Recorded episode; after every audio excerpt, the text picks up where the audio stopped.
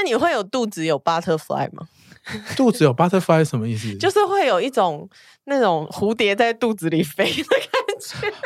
你说塞地棍吗？不是塞地棍，就是你很想要，或是那个它有 turn，你有把你 turn on 的时候，会有一种肚子腹部的一种灼热感。我们好像都会再更往下一点。嗨，大家好，欢迎收听润男的润，我是润滑一男孩。在每一集节目中，我都会邀请特别来宾来到我的房间，一起讨论性、身体或亲密关系等议题。你准备好了吗？我们要开始喽！欢迎大家再度回到润男的润，我是润男。那疫情期间真的是打乱大家的行程啊，希望大家一切都好。不过不得不说，人的适应力其实蛮强的。刚开始警戒的时候，我整个人都很燥，整个人都很烦躁，然后一天都要打好几次手枪。但是后来这一两个礼拜，好像哎，欲望好像也回到就是平常的状态，就是一天一次而已。不知道今天的来宾有没有类似的体验和感受？让我们欢迎今天的来宾吕欣洁，欣洁。Hello，润男您好，大家好，我是欣洁。哇，仙姐的这个 title 其实很复杂啦，就是、呃、对啊，就没关系，你介绍我名字就。但是我要介绍，我们也有一个 podcast 叫 A 来姐跟你说，对，就是那个彩虹平权大平台，之前的名字叫做婚姻平权大平台，对对对对对对对，所以你是就是这个彩虹平权大平台的一个主要负责人。对，我现在是执行长，然后我跟另外两个同事，一个叫奶佳，一个叫伦伦，然后我们有一个 podcast 节目叫 A 来姐跟你说，然后我们前几天才发现也一年了，哦，好快哦，对啊，你还记不记得我问？你说要怎么录吧？对 对对，然后我们一开始还在另外一边录，对对，在另外一间录音室。对，不知不觉时间飞逝，岁月如梭。没错，这一年真的过得好像很漫长又很快。对啊，然后瞬间就满一年的节目，然后我们其实也累积了很多不同的东西。其实疫情之下，前一年台湾还是蛮。我们就慢慢有有还是很多事在运作，现在才真的进入到一种好像嗯比较警戒的状态，对对，比较不一样了。对，希望大家都有准备好。是是是，我们之前做的所有练习都是为了。现在 没错，做做练习，心理上，心理上，看看别人，想想自己的练习。对，好，今天欣姐主要来啊，就是要跟大家分享她再版的新书。对，它叫好好，之前是叫好好时光，对不对？对，在修订版之后就变成叫好好。对，你知道吗？我那时候你寄书给我的时候，我打开这本书，嗯、然后他的书要上面写，我念给大家听：好，停止阴道神圣话与肮脏话。拉子、直男、异女都该看的女性监狱探索，少了一个。对，我就想说，哎、欸，没有男同志，我是不用看。就你上错节目了吧？真的，我的听众不是你的 TA 啊，真的。然后我后来就想说，哎、欸、哎、欸，就是嗯，怎么少少一个 catalog？我有编辑给我看的时候，但是很认真，我觉得那个。真的，我我有给一些男同志朋友看，大家都是一种上生物课的心情。我觉得其实大家要多了解啦，嗯、因为你其实到未来你还是很有机会碰到女生的身体。哎呦，讲到这个很奇怪的话题，是 就是你你要打开自己的心胸。我觉得很多男同志都、嗯、都很奇怪，对我小时候也会。可是我发现这个害怕，害怕我觉得这个害怕比较像是一种社会社会教你的某种反应哦。对，可是本质上我后来认真的想想，好像也没有那么怕啊。就跟蟑螂什么比起来，怎么会把我们跟蟑螂比？没有没有，我觉得呢，各位，因为所有的男同志朋友，你一定都有呃异女的好姐妹，对，然后也你也会有亲生的姐妹，对，然后你会有妈妈，然后你未来说不定会有女儿，嗯，对，所以我觉得还是可以多了解一下女生的身体，然后或者是说也可以嗯、呃，不要这么害怕，因为真的很多人会一直跟我说，他觉得好。可怕！就是我从小在男同志圈长大嘛，就是我觉得就是不熟悉，嗯，就是不熟悉带来的无知带来的恐惧，看久了也就那样子而已啊，对啊，对啊，其实像女同志也是蛮常会在不同的场合有机会看到男男子的各种情欲或者是肉体相关的事情，这样，嗯，但是我觉得因为男同志的性产业跟情欲相关的产业很丰沛啊。所以大家看到的机会很多，就有点见怪不怪这种感觉。对对对对对。然后可是反而对女，就是了解女生来说，好像确实是没有那么男同志比较少机会。嗯，嗯我其实这一题我自己有写出来，就是说，我觉得好像就是我自己对女女的性爱也非常的不熟悉哦。然后我在想说，这是什么原因？是因为男同志的世界和女同志世界太壁垒分明吗？哦、还是？还是说，就是这个社会对于女性的情欲，或者是特别是拉拉的女女的情欲，是这个资讯是更少，然后很难。被普遍的讨论，我觉得两者都有，但是后者可能更多一点。嗯嗯，就像这几年，其实也我这本书呃有邀请一个医生叫吴医生推荐嘛，然后他、哦、很喜欢他，对，他是一个妇产科医生，而且他就是力求孕妇也可以做运动的，做重训的一个。对对对对，然后我后来才发现，他跟我是高中同届的同学。对，然后所以我们就在聊天的时候，他就说：“哦，你这个书当时出很前卫吼。”他是，然后当时是二零一四一五年的时候，他就说那个时候很前卫。然后我想一想，就觉得哎，好像是有一点。他说以前是没有这种。资讯的，嗯，对，所以其实确实大家不太知道情欲，女生的情欲，光异性恋女生的情欲都很少被讨论，更何况是女同志。嗯嗯，哎、欸，那你们女同志在成长过程当中要怎么学习这方面的知识啊？就是没有办法 学习，所以我才要出这本书。认真没有什么机会学习。我以前呃一开始学习怎么跟女生上床，就是看 PTT 的拉子版，嗯，就是 Lesbian 版。然后可是那个是很片段的嘛，我很怀疑你们对于情月想象都是文字版本，是文字版本。的，你们都没有画面，全都是文字，都是文文字，所以都要用意会的，真的都是文字，然后就会描述啊，然后然后但是那是很片段，因为不会有一个很有系统的，而且就是大家都是。经验谈，所以就是 A 可能有 A 的说法，嗯，B 可能有 B 的说法，然后有的人说这样，有的人说那样，所以都都不知道到底要去哪里学，然后都在碰撞中成长。然后 其实我也是蛮美妙的啦，要看哪种碰撞。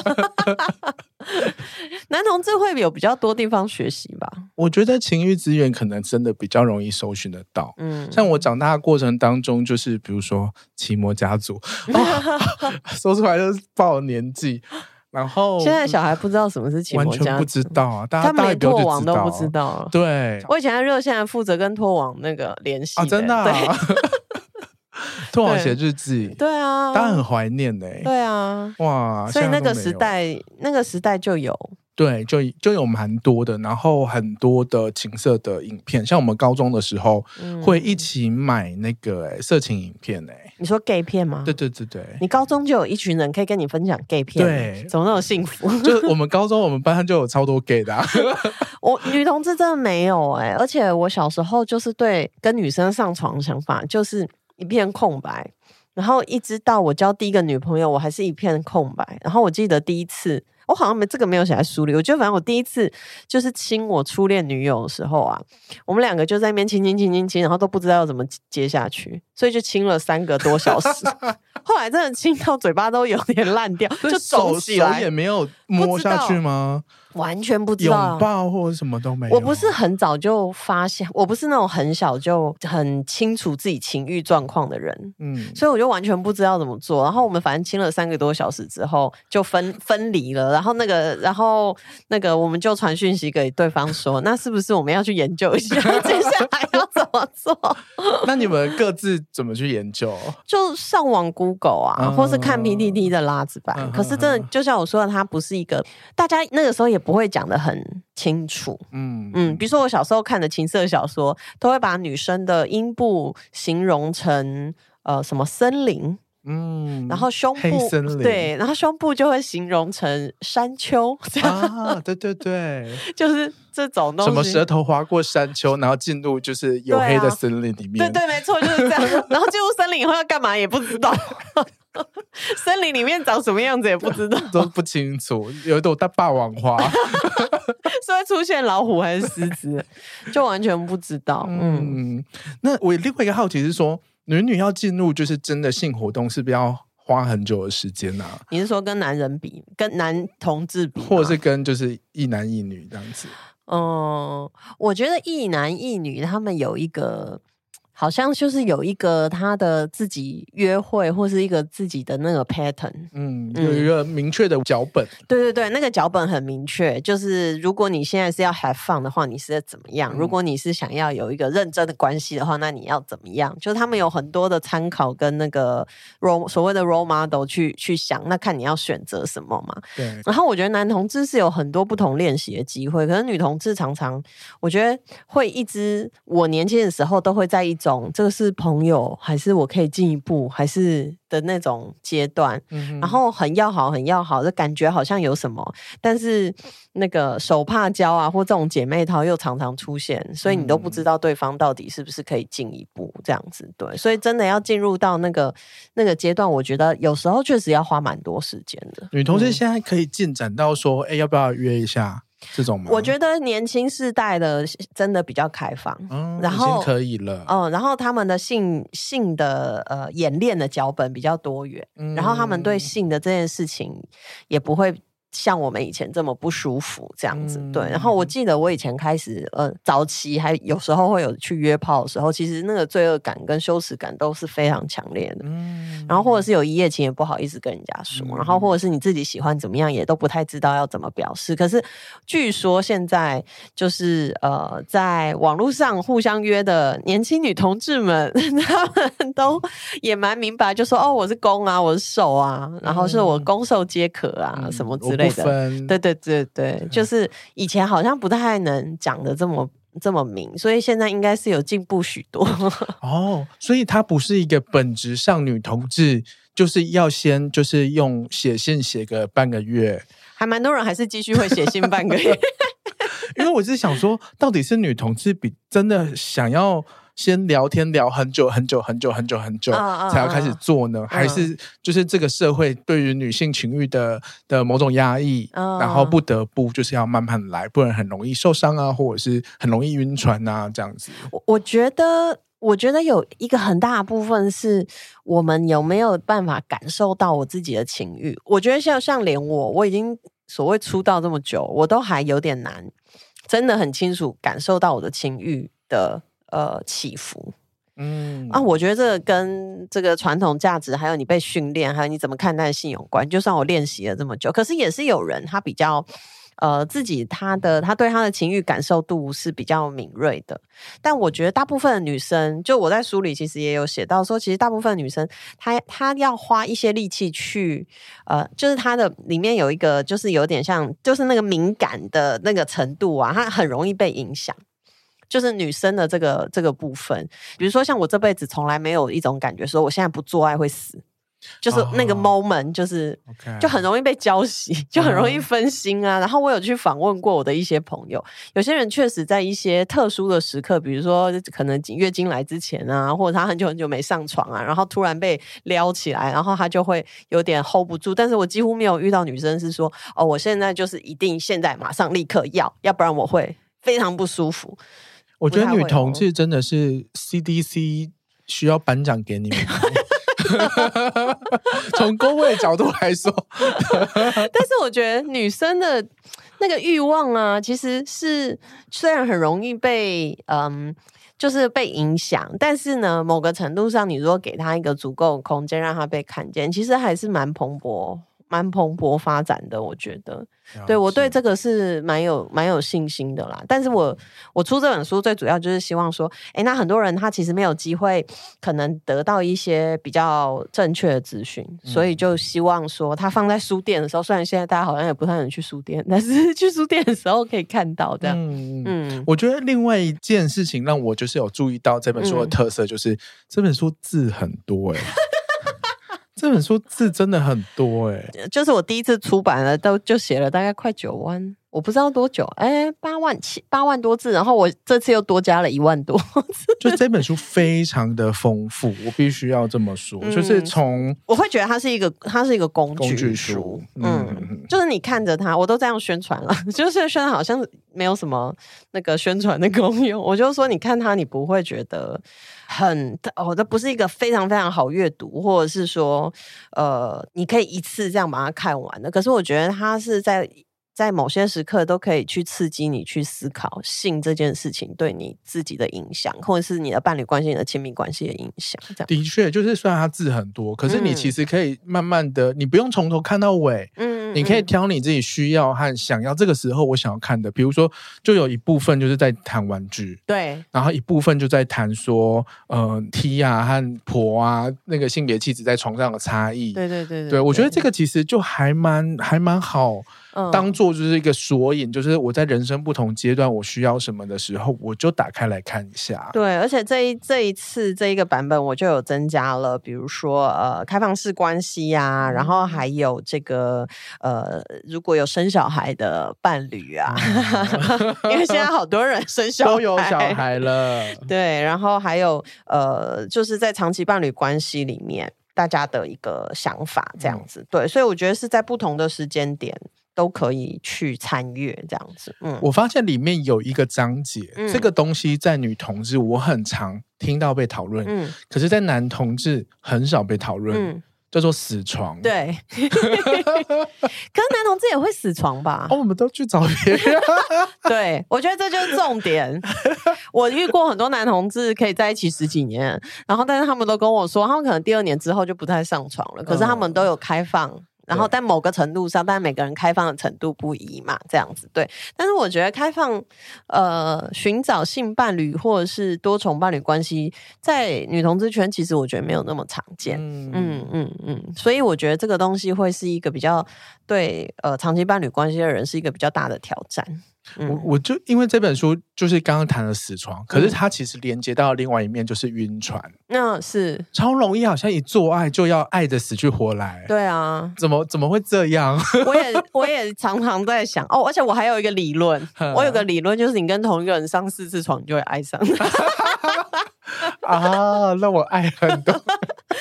对，就是我的我的理论，而且我这个理论有在，当然可能有些人不是这么认同啦，但是我在很多不同的我的朋友身上都有那个验证，我就是一个统统计上面的显著的结果，这样子。对对对对对对，当然我有一个同温层的 bias，四次可能就会爱上 他。对，对，因为我的理论是这样的，因为呢，你基本上女同志要能够约出去上床。我觉得不是那么容易，是因为很容易遇到彼此都有月经。嗯，就今天可能我月经，然后但是下个礼拜就换你月经了嘛。嗯、然后大家可能又要工作，又要上学啊，干好难约哦，超难约的。然后又会紧张，你有没有房间，还是要出去开房间什么的。嗯、然后就是没有那么好约，因为也没有办法在路边就。因为女同志做爱的时间比较长，嗯哼，对，所以我听过我很多男同志朋友，就是可能约个炮，就可能五分钟在一些比较隐秘的那个空旷处这样子，对对对。可是女同志，我觉得有一点点难，在一开始的时候。我有听过 Amy 在那个西门町的小巷子里啊，你说跟不认识的人吗？应该是约的哦，那就是我觉得那个 这个东西确实是可操作，但不是这么常见这样子，对。然后通常都还是要。花一点时间去呃酝酿一种气氛，这样子对，所以通常都会去喝喝咖啡啊，什么什么之类的，摸摸猫啊，对啊，都要先摸摸猫啊，然后再摸摸人，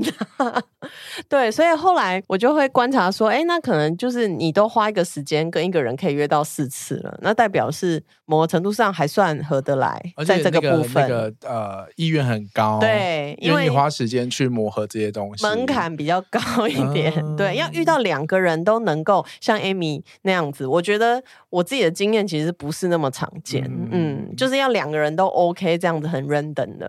我觉得那个在社群里面的状况，当然现在的的状况可能有更更多一点，然后但是还是没有这么这么好找这样，所以有点容易会遇到那个朋友的朋友。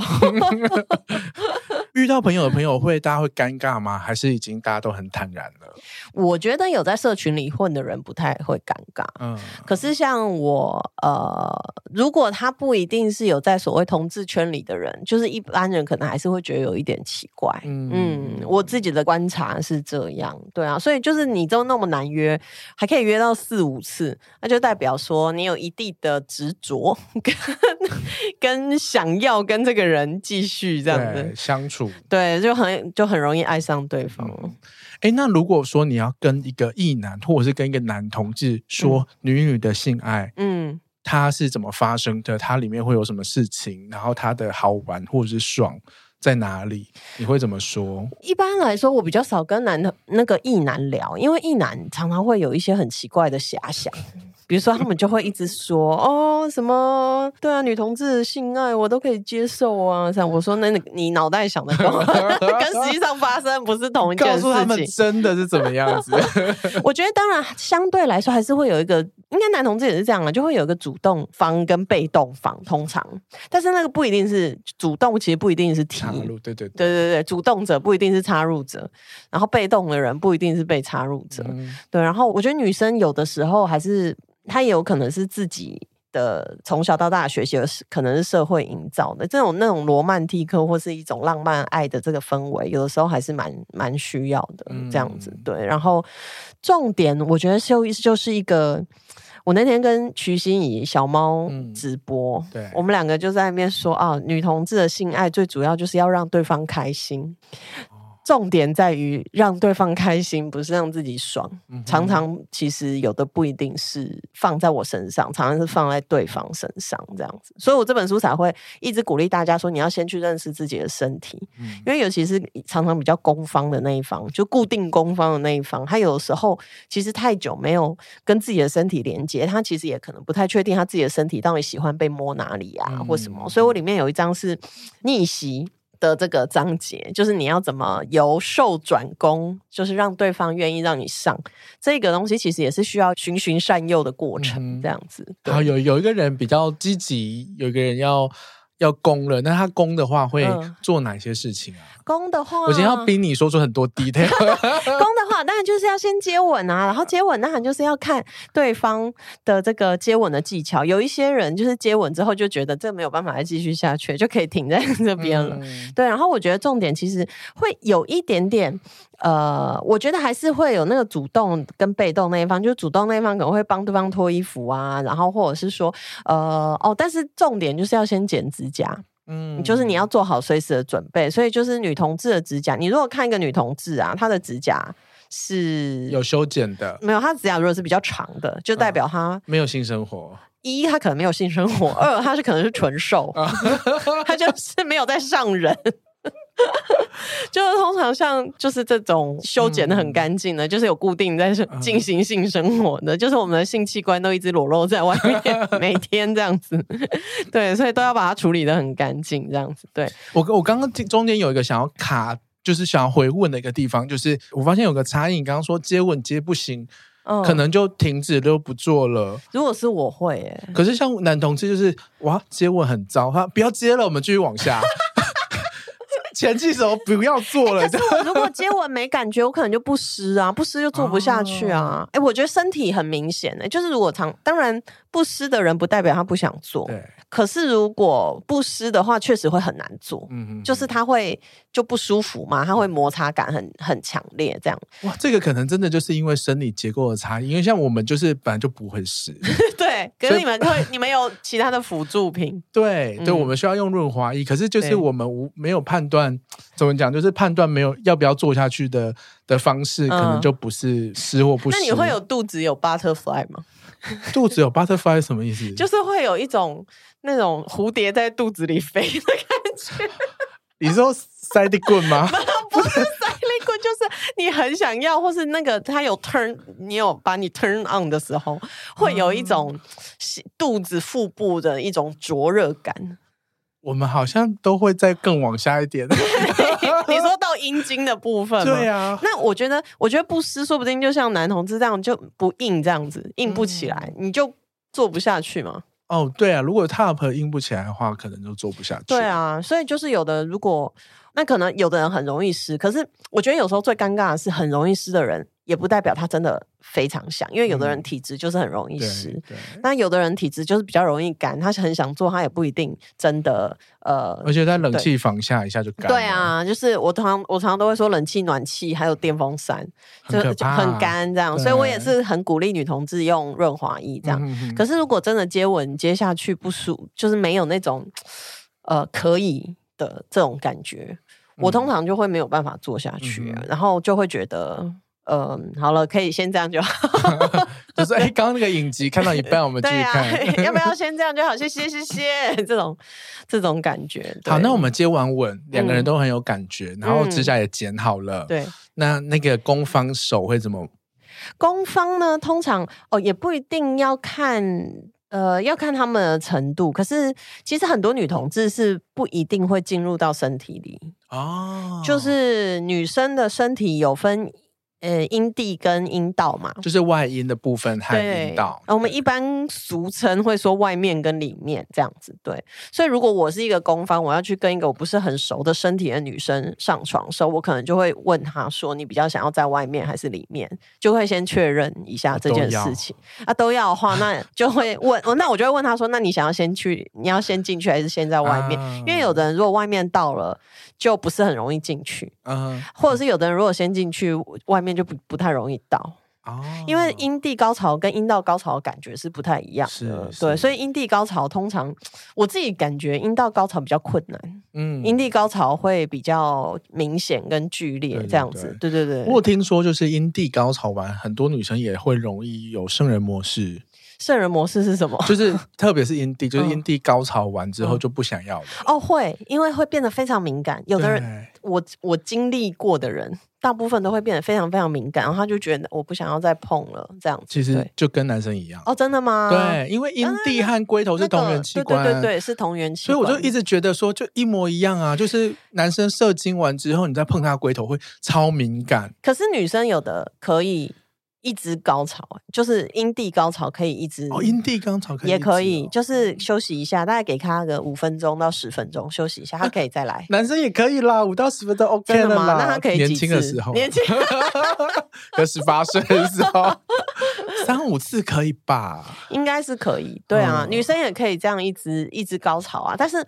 我觉得很多人可能会觉得失控。我我有听人家说过，就是那种呃阴蒂高潮，因为它是一种呃突然登山又下来的那种感觉，所以有些人会觉得那个失控感很不舒服。嗯、我觉得很有趣，是因为那个其实就是很明显的你的情欲的展现，可是，在那个 moment，很多人会不想要，嗯，很害怕自己。无法控制自己，对啊，不知道自己变什么样子，对啊，变个荡妇，那就 那就这样啊，对啊，就荡妇啊，有什么不好？有没有别人？对，可是那种那种框架其实还是蛮还是蛮呃蛮常见的，所以。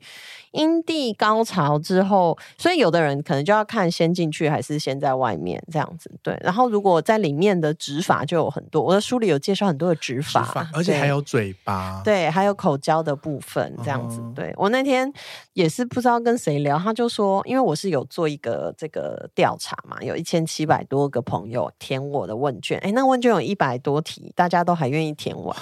我觉得他们人很好，多需要，狼就好，然后。口交大概是呃，反正就是第二常见的呃方法这样子，对。但是我自己感觉，嗯，有蛮多女生还是不太喜欢被口交，有的时候，嗯，是因为怕觉得不干净吗？还是怎么样？不干净是一个，然后我觉得口交很容易有一种羞耻感出现，嗯。嗯，是我懂了，我也不太敢被那个被谁？被刚吻。哦，真的哦，嗯，所以你这个也会对我觉得有点类似这种羞耻感，对我有点不自在，嗯，我是。很怕说会不会突然放屁？可是蛮常见的吧？是还蛮长的，就会有点，就是其实会有点享受，是舒服的。当然啊，可是因为那边那边的神经很密集，对，很丰富，对，是会很舒服。对，可是又很怕说什么，就是有一些突发状况啊，我就想说，好了好了，赶快做别的事情吧。因为如果很舒服的时候，女生有时候呃。就是可能快要到或是很舒服的时候，它会微微的分泌，很多人会误以为它是尿意。嗯嗯，然后所以在口交的时候，可能有些人就会觉得，呃，我是不是会就像你刚会怕放屁一样，就是是不是会有一种脏脏的东西？对，或者是会有尿跑出来啊，嗯、会会会觉得尴尬这样子，嗯、其实是不会的，因为那个分泌就是分泌那个俗称叫爱意呀。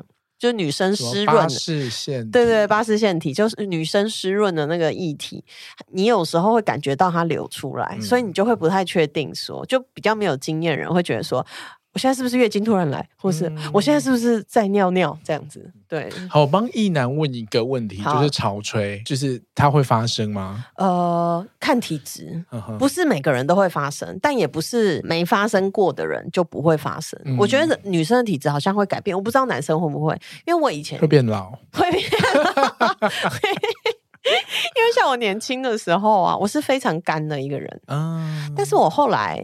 可能经验变多，也有可能各种吃东西啊，或是运动啊，或是什么的。我觉得我后来的湿润程度比年轻的时候呃多非常多，嗯、就是也没有用外加辅助的什么呃润滑液啊之类的这个东西。所以我后来我自己的感觉是，那个身体其实还是会改变，开发有差，嗯嗯，但是。但是我自己会觉得说，如果潮吹，呃，这真的是体质，因为有的人真的随便摸一下他就很湿，嗯，但他不一定是舒服，他也不一定想做，对他有时候可能真的不舒服，然后有些人会很困扰，嗯，就是他常常都会被人家以为说他现在很想要，他就说我没有，嗯、我妈妈生这个身体给我，我不是故意的，这样对，所以其实潮吹并不代表什么、欸，哎，嗯，他并不是说你特别厉害，或是这一次特别棒，不一定。我觉得可以对照的是男同志的干涉，嗯嗯，就是无手干涉这样。我知道干涉，我以前也有学习干涉的 的这个这个知识，对对对。嗯，然后他就是大家都会一直想要追求干涉，好像就是不管是你是呃被干涉，或者是把别人干涉，他好像是一件代表这个性爱很好。可是我就会觉得这不一定啊，就真的没有哎、欸。有时候被干涉，我会觉得还蛮困扰的。为什么？就是就结束啦。哦，对，像我朋友有一个朋友，他的体质就是超容易被干涉，那不是就一下就结束？对他，他每个 top 他的对手都蛮困扰的。就是只能进去一下下，然后就被干涉了。那这样子是他太敏感？他就是很很容易，对，就是一个比较敏感的体质。哦，但我可以理解啊，就是我有时候我当工，如果对方非常湿，然后就比如说什么湿成一片这样子，你就会也会觉得说很有成就感，是不是？真的我很棒，我可以理解这个心情。可是我会有理智告诉我说，不不一定是这样，你真的还是要去呃感受对方其他的表现，不是只是他湿不湿或。他湿多少？没错，就是要问他。对啊，但也不要一直问，也是有人会一直问，你知道吗？拉子也会一直问吗？对啊，会一直问啊。送么 送么？看到不是这样，我就会说，我我觉得应该常常都是问说，这样可以吗？这边呢？那这里呢？这样啊？你要左边还是右边？要不要快一点？这样，就 就会想说，不要再混了。但如果有人一直埋头苦苦做。然后呢，他都没有在管你的心情，或者是感受，或你的反应，你也会很困扰。所以我觉得真的这很难拿捏。我觉得当工是一件很辛苦的事情。对对，你要无那种那种感官要打开，要看对方，要感觉对方，然后这个时候肌肉还要用力。对，然后瘦应该也要帮忙吧？就是你应该也。要练习的有办法说出指引他这样子，对，所以我觉得，我觉得要学习感受自己的身体，是因为你要感受得到，你才能给别人指引嘛。比如说，我喜欢这样，我喜欢那样，就每个人其实会的技巧跟你喜欢的又不一定一样，没错，嗯，所以这个要。好好的沟通，而且有时候沟通也是有那个技巧。有的人就是很习惯用责怪对方的方式沟通，就 责怪对方，就说你为什么要摸这边？你为什么不快一点？哦，小公主哎、欸，这种就很容易，就他可能讲出来自己的需求，觉得有点不好意思，嗯、所以他可能有些人会想说干嘛这样啦，或什么的，这就是希望对方可以就是通灵他的想法。对啊，可是其实。其实你这种态度，别人可能会比较挫折嘛，嗯、这样对，所以可能可以比较温柔的告诉对方，对对，用正向的方式表达，嗯、对对对，这也是这个书里面的一个想要传达的重点，这样子，嗯，嗯。就说哦，宝贝，你左边一点我会很爽哦，对啊，就这样，这样非常棒，你做了一个很好事。好像没有人这样对我说过，可恶！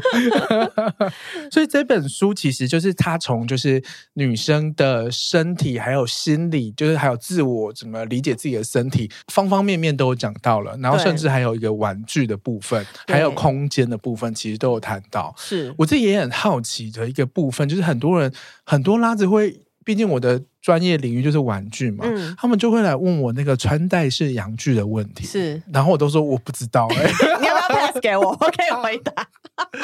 哎、欸，这穿戴式那个品牌是不是不多？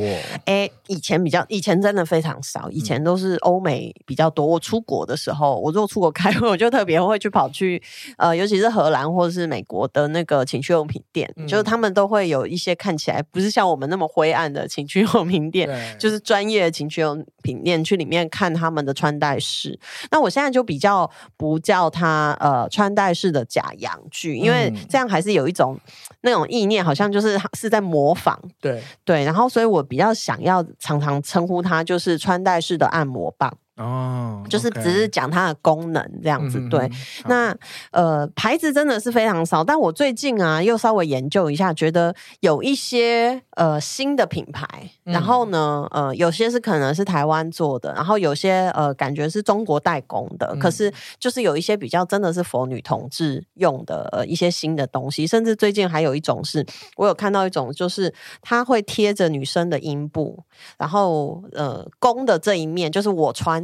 的这一面，它也有这个有点像跳蛋的震动器，这样子，但是它另外一端也有可以进入对方的，等于说两个人可以体验同时的高潮，这样子对。嗯、但我觉得穿穿戴式也是有它的技巧，因为女同志以前可能不一定有这么要用到那个腰嗯的那种幅度，这样对，所以你的髋关节对的运用不会很好，可能要跟你们多多学习 要来上课，要来上皮拉提斯，对那个。这个这个叫什么？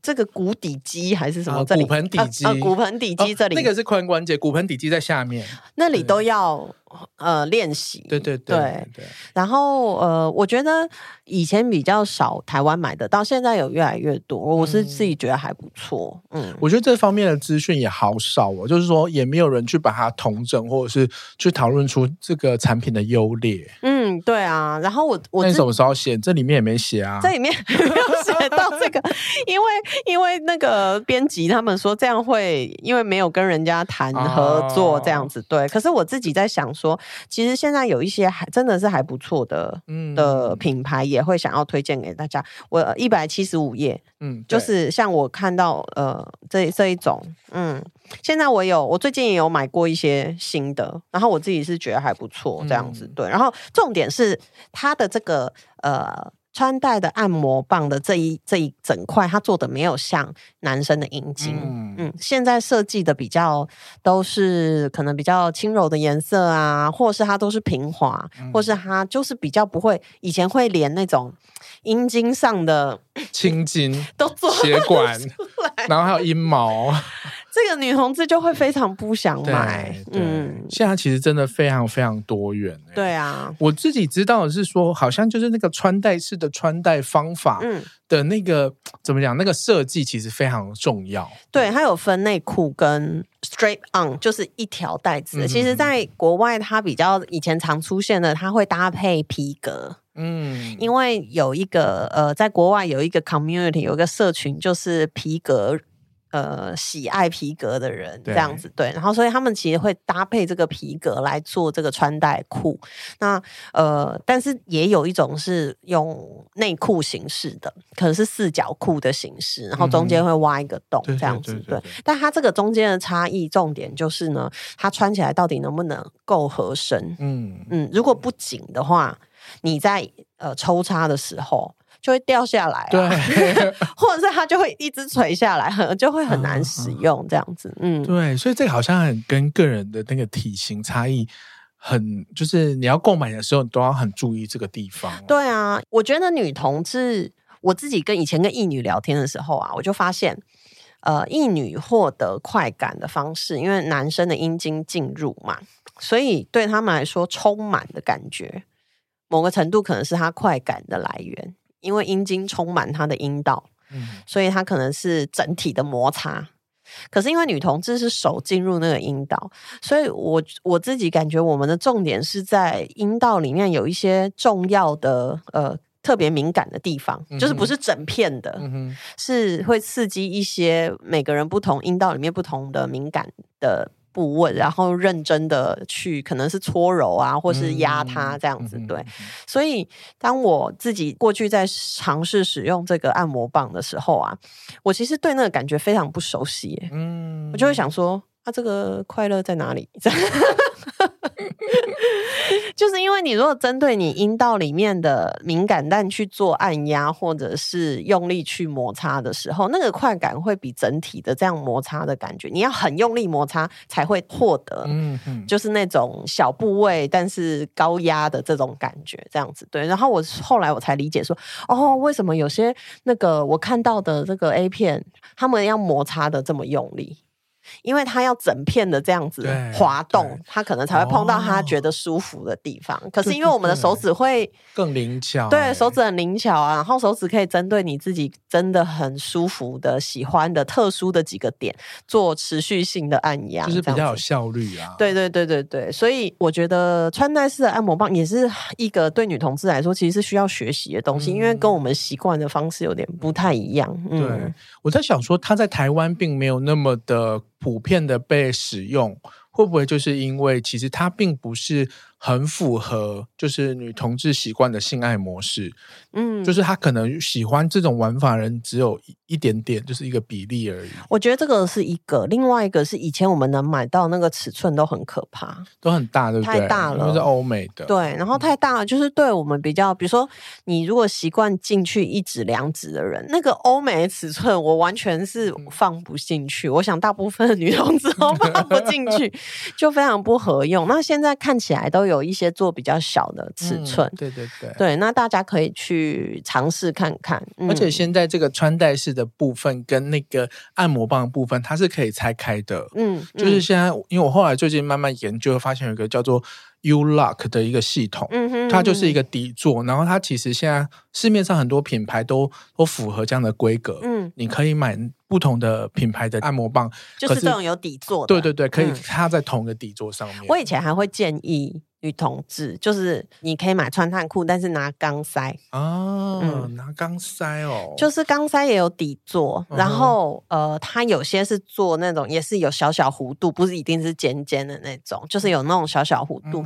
那个那时候我看有一些做钢塞的品牌，它的尺寸反而还比较适合用，嗯、因为以前做的这种，它真的都仿真阳具，那个就是太太难。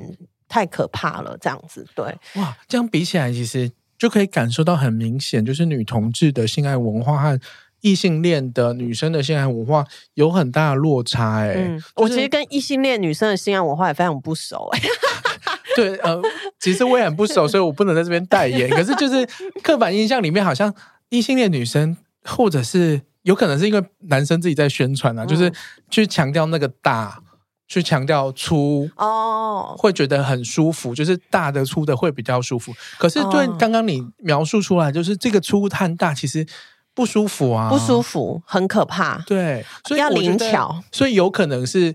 异性恋男生从来都没有好好锻炼他们的手，他只会用屌而已。对，那只会用屌，他如果屌太细，他又不能就是无差别大范围的攻击，他只能挑粗的才勉强攻击得到点。我我其实后来就真的呃有在尝试过那个这种按摩棒之后，我才知道说为什么异性恋会想要粗，因为你真的要充满，你才摩擦得到那些你觉得呃舒服的地方。但是因为女生的手指可不是女生，其实人人的手指都可以很灵巧，对。但是女同志惯用的性爱的方式，因为是使用手指，所以我们可以针对单点攻击嘛，所以就会你就会觉得，哎、那你可以直接去碰触到你舒服的地方，嗯、你不用整个充满才会去碰到这样子。对，我觉得现在在听的异性恋女生应该要跟女生试试看哦。我建议大家都跟女生试试看。男同志先 pass 啊！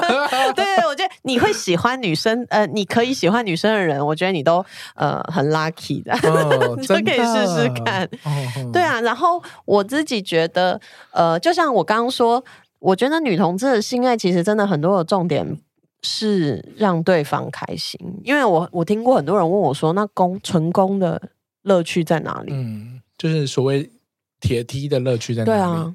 他看对方开心，他就很开心，然后他可以脑内高潮，这样子，对，很猛吧？就可以脑内高潮。我有听过，真的有人可以，就是他看对方爽，他就觉得，哦、他就觉得他可以到这样子，对。哦、所以身体是一件很很有趣的、很有趣的东西，很奇妙。对，嗯哼，那为什么在女同志社群弹性是那么重要的？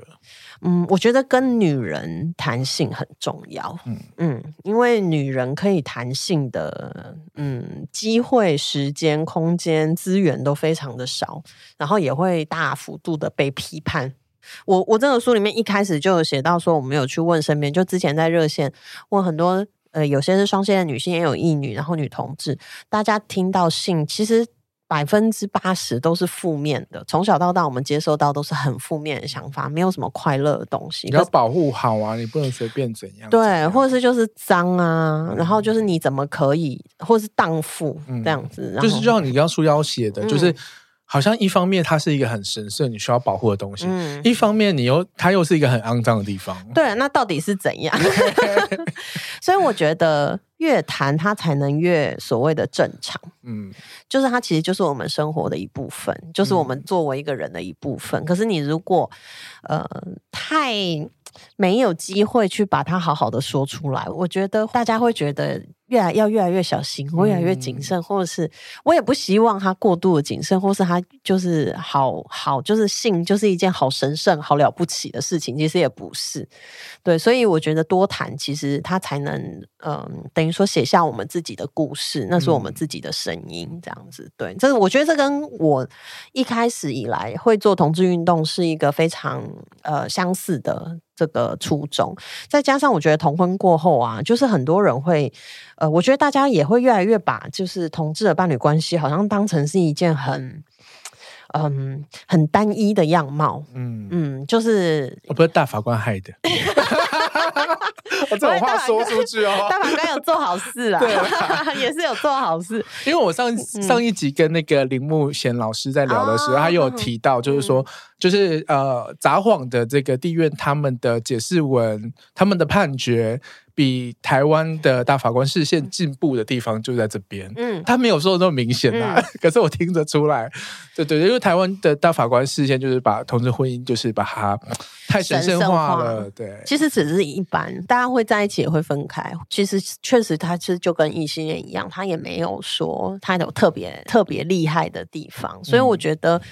呃，反而同婚过后，更多不同的选择或是生命的样子都应该被看见。就是你不想进入婚姻的，或是你进入婚姻又离开的，或者是你可能呃经过讨论有不同的伴侣的，或者是哈你决定你要跟一个人长期的在一起的。我觉得其实大家是平等的，是一样的。是是，嗯、我自己很好奇的就是说，你之前就是在热线工作嘛？嗯、那之后有一段时间，就是主要就是在做国际事务的这个部分。嗯嗯、我自己好奇了，我一直很好奇的地方就是，呃，国际募款的这个经验。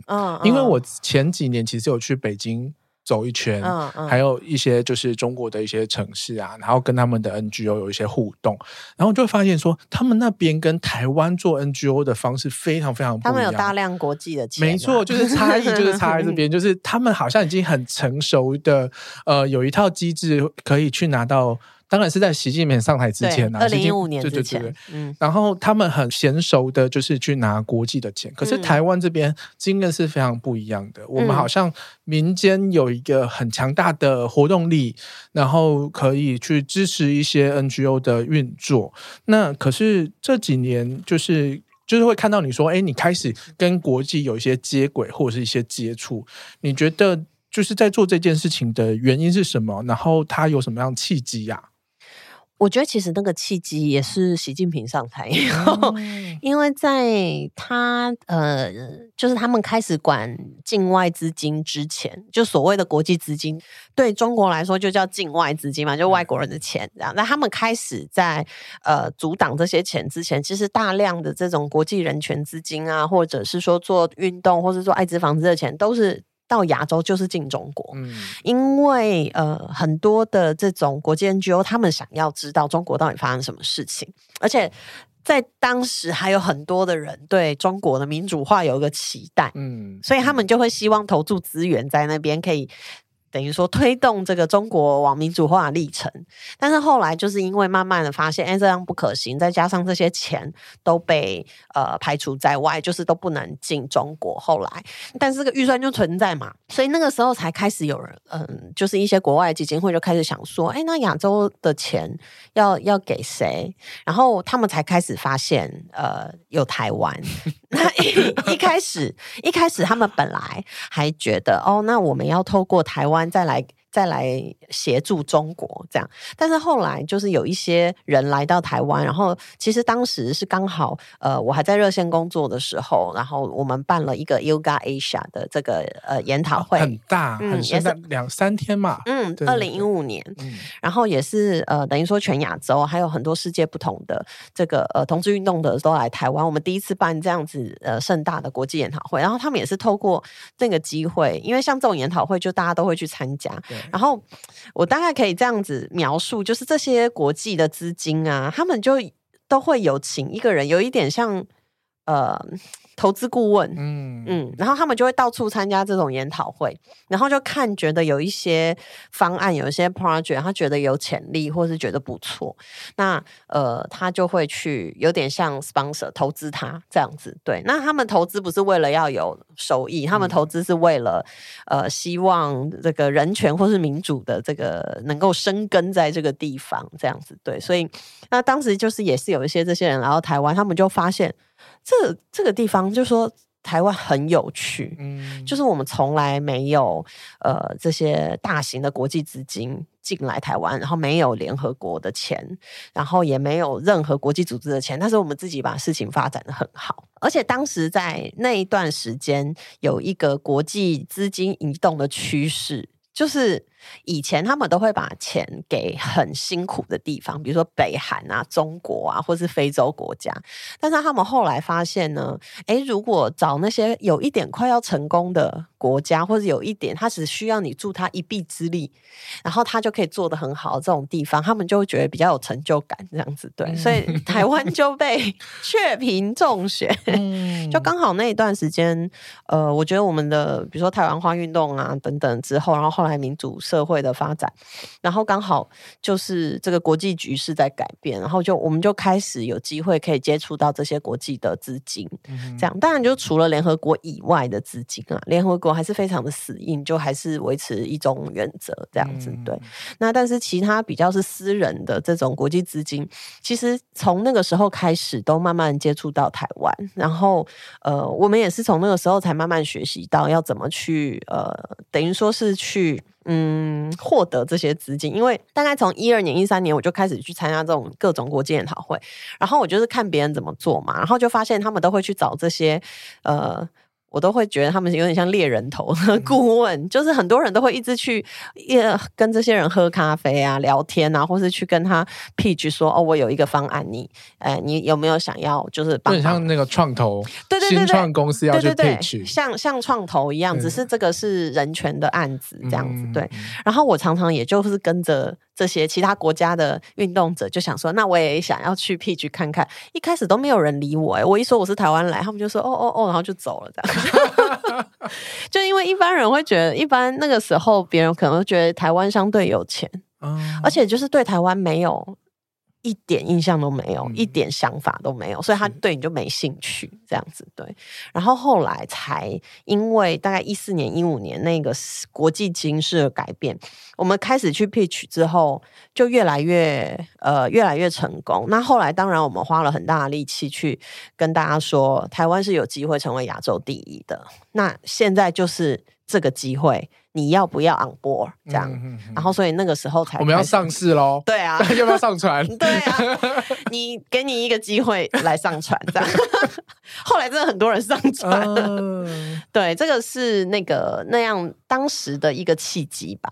嗯嗯，这样听起来就是说，比如说我们现在的这个阶段性的任务就是同志婚姻合法化了。嗯，那这样对国外国外他们来想说，他们会觉得要持续的呃协助台湾的 LGBT 更多的呃需要处理的问题，还是就觉得哦差不多了，我要去别的地方了。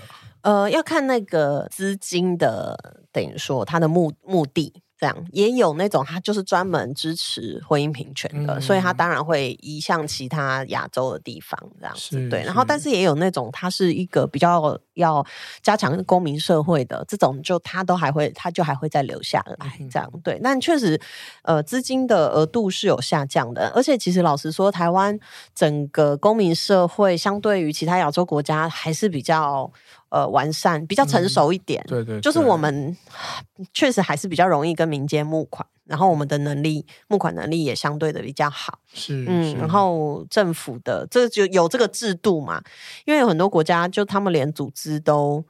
呃，连注册都不行，嗯、所以他们连集会都不行，都不行。他在说中国了，对，所以他们就相对的会会比较会比较辛苦这样子。嗯嗯。嗯嗯嗯，我我觉得有一个可以对照的一个地方，一个国家就是香港。嗯，所以香港的这个整个都跟那个国际的接轨其实是非常紧密的，而且而且不管是在语言上面，或者是所谓的商业这个利益上面，他们其实都非常的怎么讲？比如说，他们有很多的外商公司在那边嘛，啊、然后外商就会把这些这些文化一起带进来。对对，可是相对的，就好像香港的这个呃自己长出来的力量就相对少，而且他们有点两极化，就他们很多的活动，呃，这个也常常会被他们彼此批评，就是有一些活动他办的很 fancy 很大，但来参加的全部都是呃。洋人，嗯哼，嗯，就是或是外国人，或者是一些外商公司的人，这样子，对。那真的香港很基层的民众，他其实就也完全没有办法接触到这类似的东西，对。所以这个其实，我觉得台湾还是有一个非常我自己觉得很感人，或是很值得珍惜的地方，就是我们所有的一切都是从。呃，我们的我们自己手上长出来的，而且都是用血用泪这样子一步一步长出来。对，因为我自己观察很多国家，其实靠国际资金，大量靠国际资金，它还是有它的风险在。它就是、嗯、这些国际资金，它随时会换方向。对，或是他今天觉得这个有趣，他就 sponsor 你，可能过两年。他们的重点又放在别的地方，所以他又换 sponsor 别人。你如果没培育出来你自己的能力，你自己脚踏实地的能力，你他的资金一撤，你就你就没有了。对，甚至你可能需要去讨好他。嗯、对啊，嗯、对，然后去做一些你原本其实不感兴趣的事情。对，所以其实我自己感觉，台湾的这个养出来我们的这一大批的运动者或是组织，其实它还是非常非常的有价值，在在亚洲社会来说，嗯，嗯，因为我们其实都还是。胼手胝足的，筚路蓝缕的，对，美丽岛要唱起来，筚路蓝缕的打下自己的江山，这样子，嗯、对。哎、欸，那也是好奇说，那这样子的讨论的脉络之下，我们的婚姻平权大平台在今年改名为彩虹平权大，去年，去年改名为彩虹平权大平台。那、嗯、某种意义上，你们也是。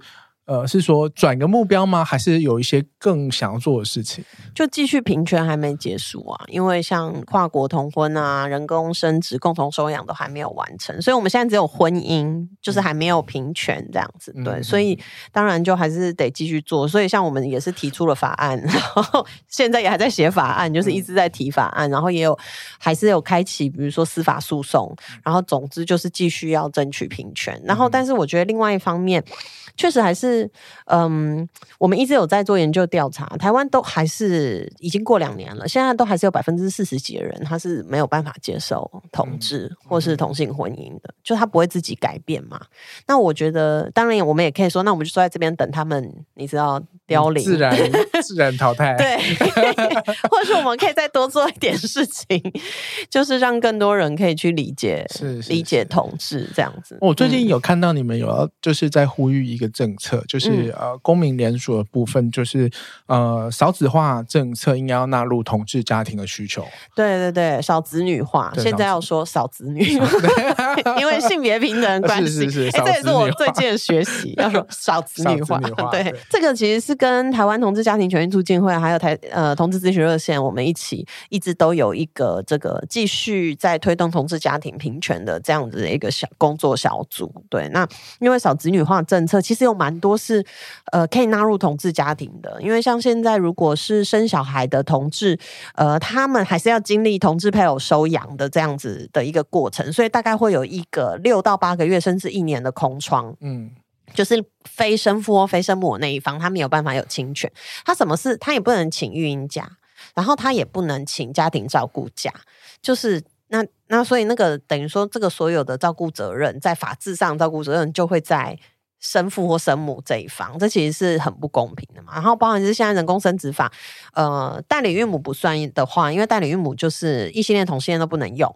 对，所以呃，当然我们要推动的话，就希望是同志的议题可以一起进去讨论。可是像女同志，她自己有子宫，我们的技术非常好，但是现在就都不能生啊。很多人想生，可是她都要就是现在要费尽千辛万苦才能出国，对，呃，想办法生一个小孩这样。那这个部分其实也是很希望呃政府可以修法嘛。那当然说现在收养是同志，只要一结婚你就不能收养，所以。反正你单身的时候可以收养，可以单身可以，所以单身是可以收养，但是结婚之后你就失去这个收养的资格。那很多人想要小孩啊，然后每年都有，呃，像二零一九年有五百多个小孩在等待被收养，但最后大概只有一百个小孩有被收养，嗯、有四百个小孩，你知道小孩越大，他收养的机会、被收养的机会是越低，这样子。对，因为像我自己，就是我当然有一部分朋友，他们是希望很努力的赚钱去，就是国外花四百万生一个小孩，嗯。嗯可是我自己就会觉得说，台湾其实有好多需要爱的小朋友，需要一个家庭的小朋友。其实我会，嗯、我会比较 prefer 去用领养的方式。嗯、我好 shock 哦，原来我如果结婚了，我反而不能够收养领养小孩。对，而且其实我觉得男同志社群有个有趣的状况啦，很多人。就是想尽办法生自己的小孩，其实是家家长的期待，嗯，就他们的爸爸妈妈就是觉得这个血缘要传递下去。其实他们当事人都是觉得收养小孩 OK 啊，就他们想要养小孩，他们也 OK 收养这样。可是可能台湾的家长都还是呃会觉得说啊，要有自己。家的小孩这样，嗯、对，所以我想说，哎，这个基因也没多好啊，有必要吗？大家可能都觉得自己基因很好，我就觉得我的还好。对啊，其实有很多孩子他是需要有一个有爱的家庭，是是，对。那所以我觉得这这件事情特别不合理啦，就是对我来说，就是呃，你反而结婚之后你就失去收养资格，那这些孩子就也是就放在那边，也没有人可以收养他，因为你这个供需就不平衡嘛，就是可以收养的。人这么少，愿意收养的人这么少啊！有人要进来这个破，你你又把它挡在外面，所以这个少子女化政策，我们希望可以纳入同志家庭。最主要就是台湾已经没有人想要有小孩，嗯、那你还一直把这些都一直挡在外面，这不合理呀、啊！就是这里有一群就是愿意好好。照顾小朋友，好好愿意爱他们的人，对啊，然后你把他挡掉，对，然后又那边说什么像少子女化，对，虽然就是所有同志都去有小孩，可能也没有办法拯救台湾的少子女，但现在有总比没有好嘛，对啊，对啊，嗯，因为真的，我们真的很快没孩子了，嗯，是一件很，这是这个非常可怕的事情，真的是国安议题，对啊，嗯、但是我某个程度上也看见，嗯。台湾的女性在透过这个方式去争取回自己的身体的自主权，嗯，因为不想生小孩有很多很多的原因。其实有一个部分就是，女人她现在要生小孩，她就必须要选择。但是我要选择我自己的。的成就实现，我要选择我自己的工作，好像就不能有小孩，就是这个这个，我觉得这个是长期以来性别不平等一个非常非常巨大的问题，这样子，嗯、对对对，嗯、我也觉得其实托婴的整个福利有没有做好，也是影响很大。嗯、对啊，像我姐在新竹嘛，嗯、他们我觉得新竹的。的这个整个社会福利做的还蛮好的。嗯嗯，他说他们好多就是就是妈妈们，就是因为我姐姐小朋友已经上国小了嘛，嗯，但妈妈们大家都都是三个起跳，欸，哎，真的，新竹的生育率好高哦。哦，因为新竹比较多那个呃迁入的人口，还有那边竹科的对对对。工作社群，然后他们的公园都做得很好，然后小学做得也很好，嗯嗯，对啊，其实做得好。大家就会愿意生了，真的是这样子。嗯、好啦，就是在讨论生之前啊，或者是领养之前呢、啊，嗯、我们还是先好好认识自己的身体，好好做爱，好好的爽。如果没有真的在孩子来之前啊，把这件事情，把自己这个部分或跟伴侣这个处理好，小孩来你就没有时间处理这些事情，真的都被。精神都已经消耗掉了。对啊，而且女人生小孩之后，你的身体真的会具有巨幅的改变，嗯、然后所以就会，我常常真的有朋友跟我说，我觉得我我是我是一个工具，他也没有自我愉悦或是享受的呃余裕了，因为他的。身体就已经被工具化了，嗯、就要喂奶啊，要干什么的这样子，对，嗯，好辛苦哦。